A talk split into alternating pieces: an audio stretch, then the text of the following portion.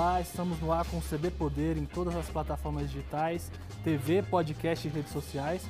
E você tem voz ativa em nossos debates participando das lives do Correio no Facebook, no Twitter ou no YouTube.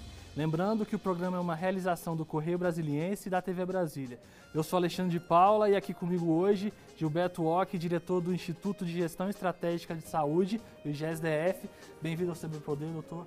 É, existe na Câmara Legislativa um requerimento que foi assinado por oito deputados para que, que se instaurasse uma CPI para investigar possíveis irregularidades no, no IGES. Ainda não foi para frente, depende de uma questão regimental e também política ali com o presidente da Câmara, não se sabe se vai ser de fato instalado. Como é que o senhor avalia esse momento? Como é que chega para o senhor que está na presidência do Instituto há pouco tempo, né, essa possibilidade de uma investigação feita pelos distritais? Bem, boa tarde, Alexandre, boa tarde aos, aos ouvintes e é, daqui da TV Brasília.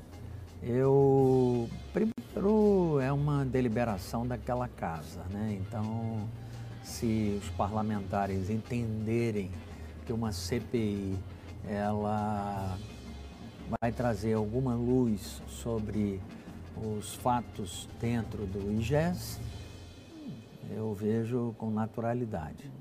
Porém, entendo da mesma maneira que é inoportuno, até mesmo agora, numa mudança de gestão, porque é bem provável que tudo aquilo que uma CPI vai buscar de informações é a nossa gestão com a diretoria, controladoria, corregedoria, auditoria que estamos fazendo, ela vai trazer também essas informações.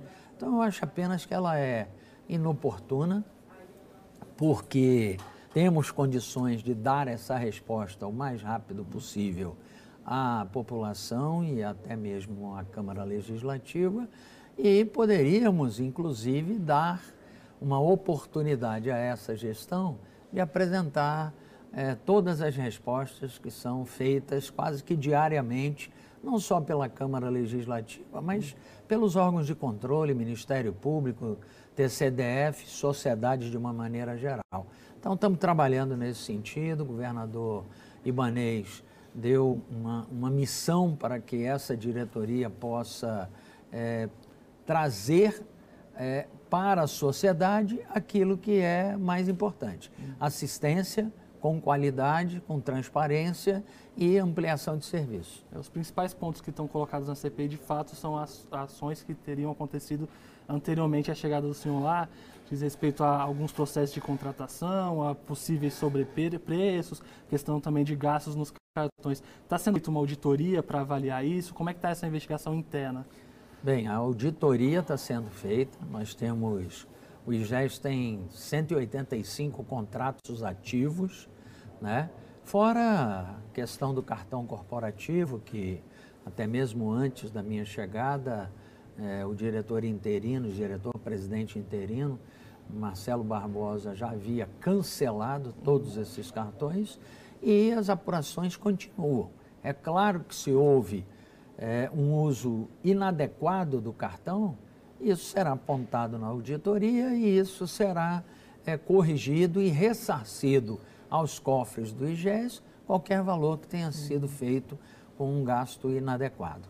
Os outros contratos, nós estamos avaliando é, toda essa questão que você acabou de dizer. Se há sobrepreço, se há entrega daquilo que nós contratamos, isso é importantíssimo para nós, se há necessidade daquele contrato, então nós estamos olhando tudo isso, nós já rescindimos é, aproximadamente cinco contratos que não faz sentido o IGES, o IGES tê-los, né, e que poderia trazer algum gasto desnecessário ao IGES. E estamos também fazendo uma é, reestruturação e repactuação desses contratos para que a gente possa diminuir é, a oferta do serviço. Eu preciso de um, ter, um serviço de telefonia, eu preciso de um serviço de TI que me traz o aluguel de um computador ou de um telefone, mas eu não preciso daquela quantidade toda que está ali disponibilizada e nós vamos cortar aquilo que não for necessário ao IGES. Isso tudo vai trazer uma economia que volta para a população em termos de serviço. Doutor, o modelo do IGES é diferente diretamente, por exemplo, da Secretaria de Saúde. Dispensa a licitação, dá para fazer contratação sem o concurso público. Isso, por um lado, acelera e dá velocidade, mas também pode abrir brecha para irregularidade. Como fazer para usar esse modelo, para usar o que há de bom nisso, sem correr riscos de, de, de ter corrupção ou de ter qualquer tipo de, de problema? Bem, o IGES tem uma possibilidade de contratar emergencialmente ou até mesmo preparar um termo de referência é, daquilo que é necessário comprar e fazer essa compra mais rapidamente. Porém, nós vamos ter todos os cuidados, né? nós é, temos um reforço tanto na área da controladoria quanto na área é, jurídica do IGES. E nós estamos procurando adotar algumas medidas a exemplo de credenciamento da oferta de serviço. Então, a gente abre um credenciamento de um determinado serviço e as pessoas terão a oportunidade de oferecer o seu preço. Um outro ponto que nós estamos estudando para implementar no IGES é o, o modelo de leilão, quem dá menos, não o leilão de quem dá mais, é o leilão de quem dá menos. Então, se eu preciso comprar determinada mercadoria, determinado insumo, determinado serviço, nós abrimos um processo de leilão, é feita uma pesquisa de mercado é, nacional e aí nós colocamos um preço mínimo. Aquele que oferecer abaixo daquele preço mínimo é o vencedor da, da, da oferta. Uhum. Então nós estamos procurando evitar isso.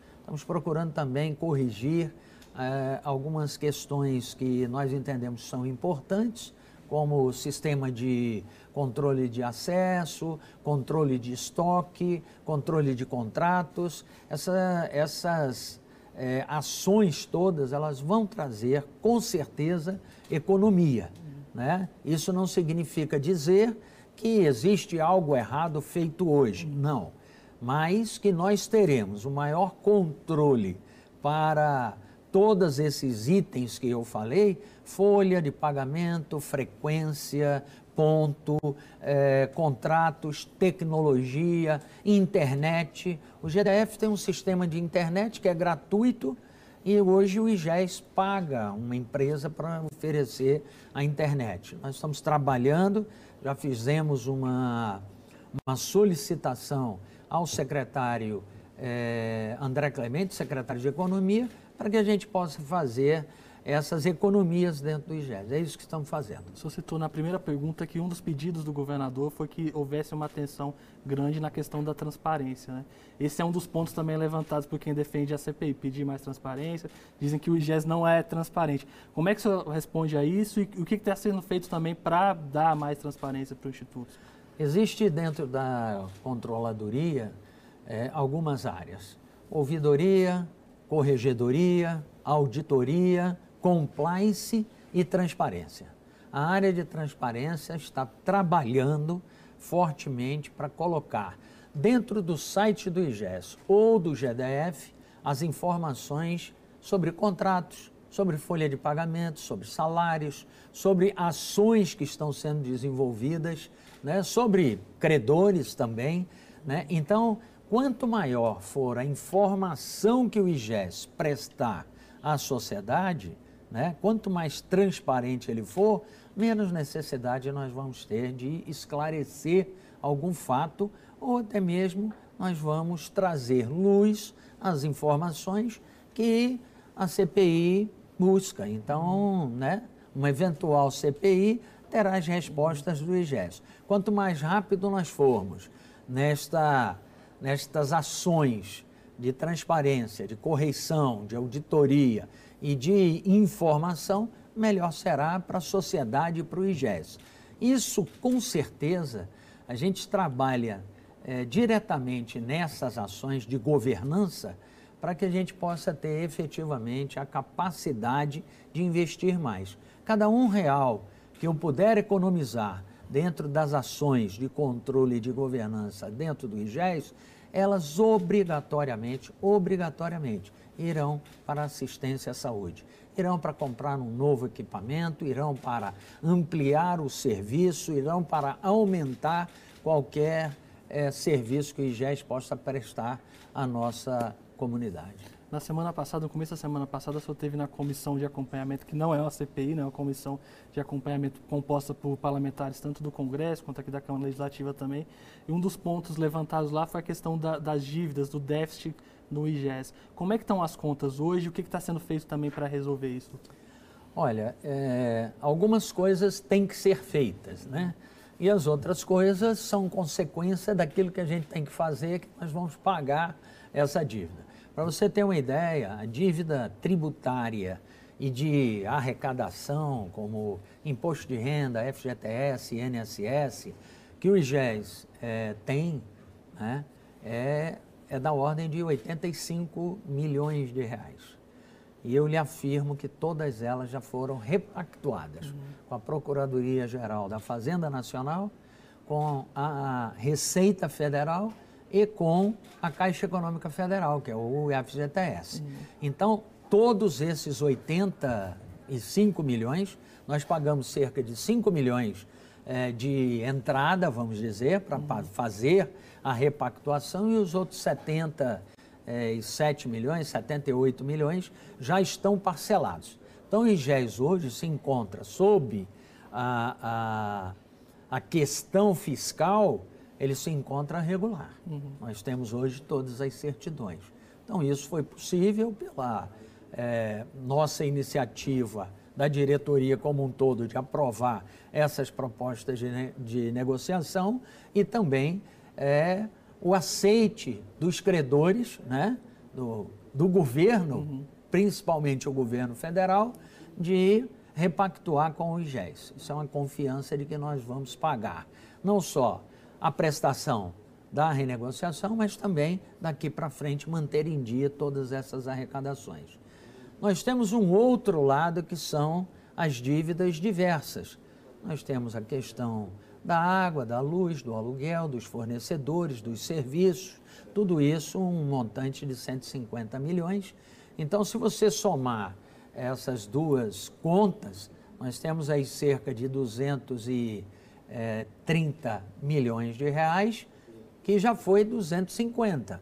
Então, em um mês e meio, o IGES conseguiu já pagar parte da dívida, quase que 10% da dívida nós já pagamos, e a cada mês, a partir de agora, nós vamos fazer duas coisas: não deixar a dívida crescer e adotar medidas de redução da mesma, pagando uma parte da dívida com todos esses fornecedores. O importante é que durante todo esse período, ah, o IGES não deixou é, faltar a assistência à saúde. Né? Nós temos alguns problemas aqui, outro acolá, nós temos um, dois equipamentos no hospital de base que são antigos, né? e nós estamos trabalhando com os parlamentares para que a gente possa substituí-los. São dois tomógrafos. Por exemplo, um tomógrafo é, não tem a peça no Brasil para reposição, infelizmente. Então a peça tem nos Estados Unidos. Esperamos que até o final dessa semana ela chegue para que seja instalado e o equipamento volte a funcionar.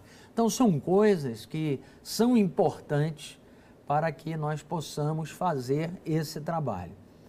Do outro lado, de como é que nós vamos pagar essas contas, nós estamos trabalhando algumas coisas. Primeiro, redução de despesa de pessoal. Nós já reduzimos de janeiro até abril, até a última sexta-feira, cerca de 9 milhões de reais com despesa de pessoal. Né?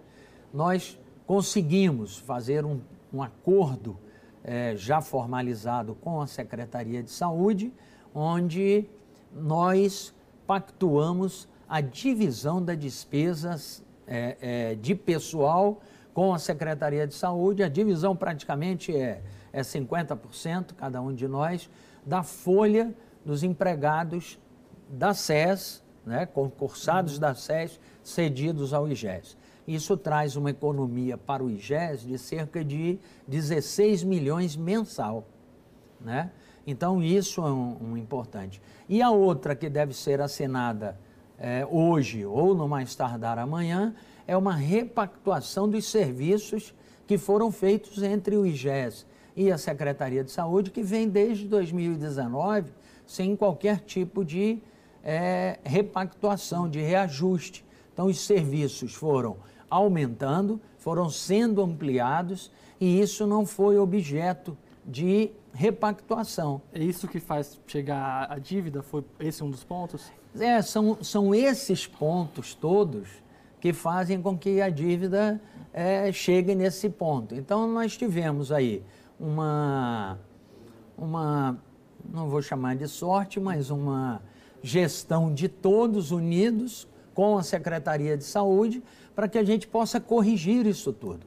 Ao corrigir essas, essas diferenças, porque nós pagávamos 30, a nossa folha chegou a 77 milhões de reais. Então, isso é, faz com que a gente precise encontrar as alternativas. Uma parte delas foi a diminuição de pessoas. A outra parte delas, se eu não tenho mais como cortar, eu tenho que repactuar dentro dessa, dessa negociação com a Secretaria de Saúde. Só com essas três negociações, a diminuição da folha, 9 milhões, a repactuação do, do, do contrato IGES é, é SES, dá aproximadamente 24 milhões mensais, né? Então, nós temos aí 33 milhões. E também a negociação com a própria SES de dividir o custo da folha de pagamento, que dá aproximadamente 15 milhões, nós estamos falando aí de cerca de 48 a 50 milhões de economia. Isso vai fazer com que o IGES chegue lá do outro lado, prove para a sociedade que é viável e nós vamos melhorar a cada dia que passa os serviços que o IGES tem para oferecer. Doutor, a gente precisa fazer um pequeno intervalo, mas já retorna. Um minuto e a gente volta com mais CB Poder, que hoje recebe Gilberto Ock, diretor do Instituto de Gestão Estratégica de Saúde do DF. Voltamos já.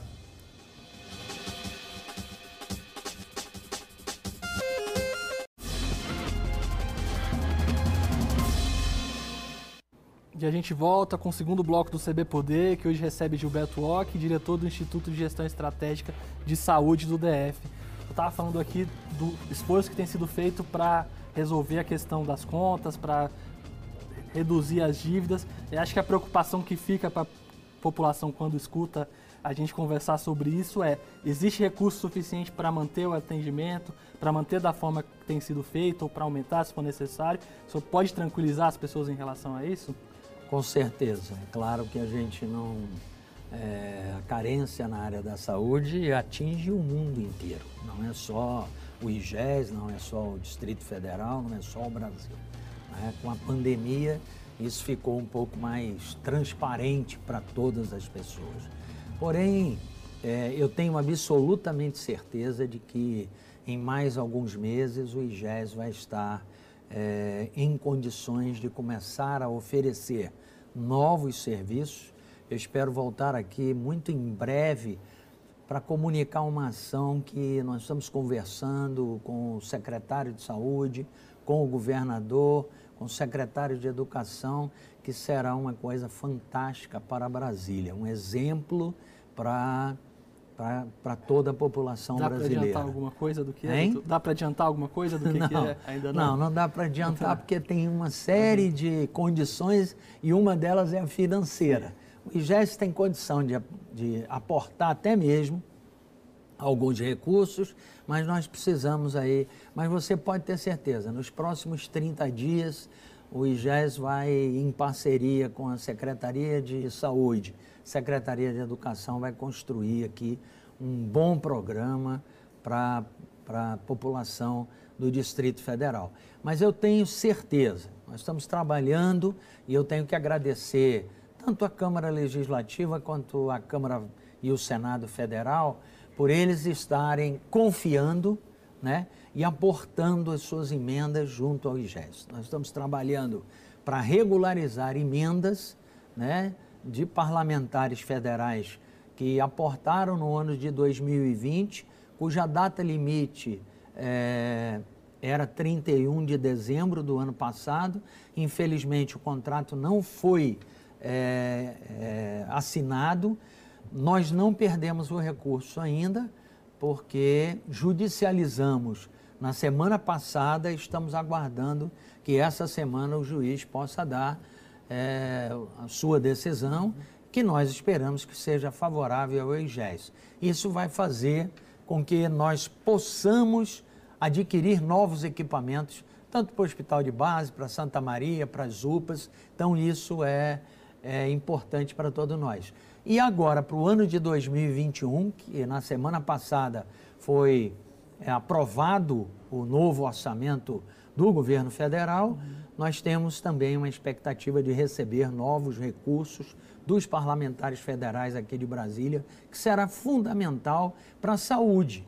Não digo nem se vier para a Secretaria de Saúde ou se vier para o IGES, para nós é, é indiferente. Por quê? Porque virá para a saúde do Distrito Federal. Então é um esforço muito grande que todos estão fazendo. O governador tem determinado muito e dado todas as condições para que a gente possa é, fazer os hospitais de campanha, os hospitais acoplados, as novas UPAs que estão em construção com a gestão do próprio IGES. Então, isso tudo vai ficar um grande legado para a população de Brasília. A gente vive um momento em que a saúde virou tema central e que possivelmente nosso sistema de saúde nunca foi tão estressado, né? nunca foi tão exigido. Queria que o senhor contasse como é que foi a atuação do IGES durante a pandemia, como que o Instituto auxiliou a Secretaria de Saúde, como é que foi o trabalho agora. Bem, eu vou resumir para você é, em poucas informações. Tanto o Hospital de Base quanto o Hospital Santa Maria ofereceram à Secretaria de Saúde 240 leitos, sejam eles de UTI, UCI ou enfermagem, para o combate à Covid. Então, só essa oferta de novos leitos e espaços para que a Secretaria de Saúde pudesse utilizar essas áreas para atendimento ao combate à Covid já foi fundamental. E nas UPAs, nós que nunca tivemos, né, do Ministério à Secretaria, a expectativa de atender Covid dentro da UPA, de dar uma, um apoio com oxigênio e medicação dentro da UPA, nós tivemos mais de 20 mil atendimentos dentro das seis UPAs que nós temos aqui no Distrito Federal nesse período. Então, foi um esforço grande do IGES, mas entendendo que IGES e Secretaria é a mesma coisa. São, têm os mesmos interesses de atender a população. Lá no início, quando o governador decidiu criar o IGES, né, ele até era contra o Instituto Hospital de Base, aí entrou na transição, estudou a questão e, e definiu, eh, decidiu, entendeu que era um, um, bom caminho, um bom modelo de, de gestão havia a ideia de expandir para outros hospitais, que foi um pouco deixada de lado. O senhor acredita que resolvendo esses problemas todos que a gente citou hoje, com esse trabalho que o senhor comentou que está sendo feito, é possível pensar novamente em expandir para outras unidades? Sim, eu acho que sim. Né? Nós precisamos, primeiramente, é, resolver essas questões, mostrar à sociedade, e quando eu falo à sociedade, nós temos que mostrar principalmente ao governo e aos órgãos de controle, à Câmara Legislativa, de que o IGES é viável. Eu, particularmente, acredito muito que o IGES seja viável, que possa fazer um grande trabalho e que possa se tornar uma referência é, para outros estados brasileiros. Eu tenho absolutamente certeza que nós vamos conseguir isso. Acho que foi uma decisão muito acertada do governador Ibanês e que nós não iremos decepcionar a sociedade de Brasília. Nós vamos colocar para funcionar. Só para você ter um exemplo, é, o Acre, o estado do Acre, criou o IGES-AC, hum. né? E eles pediram para a próxima semana uma agenda aqui com o IGES de Brasília. Então, eu acredito muito que nós possamos ser uma referência naquilo que vai funcionar bem, né? que a sociedade reconheça esse bom atendimento e que a gente possa servir de exemplo aí para o Brasil. O senhor esteve no Ministério, tem experiência em funções importantes, né? por isso o senhor acha que dá para levar esse, esse modelo para outros lugares? É? Com certeza, eu acho que dá. É, a saúde precisa cada vez mais né, é, ter gestão sobre as informações. Nós precisamos avançar muito na questão da saúde. Estou falando do Brasil de uma maneira geral. Nós precisamos de um prontuário eletrônico único no país, onde nós tenhamos é, a Secretaria de Saúde, o IGES, os hospitais privados, porque nós nunca sabemos quando é que um cidadão possa precisar de um serviço de saúde. Eu sempre cito como exemplo né, o presidente Jair Bolsonaro. Ele, o primeiro atendimento dele foi numa Santa Casa em Juiz de Fora. Então é sinal de que nós estamos falando assim, não importa quem seja a pessoa, né? O serviço de saúde tem que estar presente e principalmente no Brasil, que 70 75% da população depende do serviço público. Então, nós precisamos estar cada vez mais organizados e cada vez mais com gestão sobre as informações para que a gente não tenha desperdício, para que a gente não tenha desvios e para que a gente possa oferecer um serviço cada vez melhor à sociedade. Doutor, infelizmente nosso tempo acabou, o assunto é amplo, mas a gente tem que encerrar. Agradeço muito pela entrevista, pelos esclarecimentos. O CB Poder fica por aqui, obrigado pela companhia, até a próxima e tchau.